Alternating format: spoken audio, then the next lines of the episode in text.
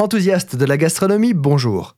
Lorsque nous sommes fourbus de notre semaine de travail, un réconfort simple et efficace est de pianoter sur une application de livraison à domicile et de se faire plaisir. Mais lorsque vous êtes un spationaute le vendredi soir dans la station internationale à 400 km d'altitude, vous savez que vous n'avez pas accès à ces petits plaisirs terrestres. Pourtant, en 2001, la chaîne de restauration rapide Pizza Hut a livré une pizza à la station internationale.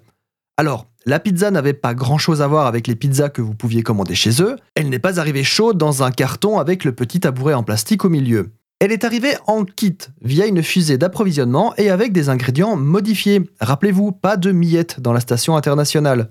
La pizza était également de taille plus petite. La confection et la cuisson étaient à charge des occupants.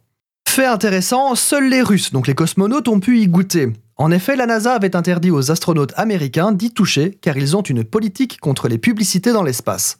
Coût de la livraison 1 million de dollars de l'époque que Pizza Hut a payé à l'État russe pour cette opération commerciale.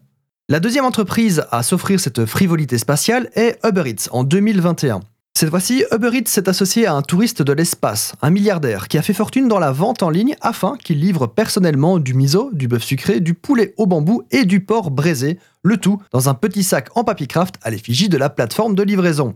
Bien sûr, les plats étaient conditionnés en conserve spécialement conçues pour le trajet. Ici, les coûts de livraison n'ont pas été communiqués.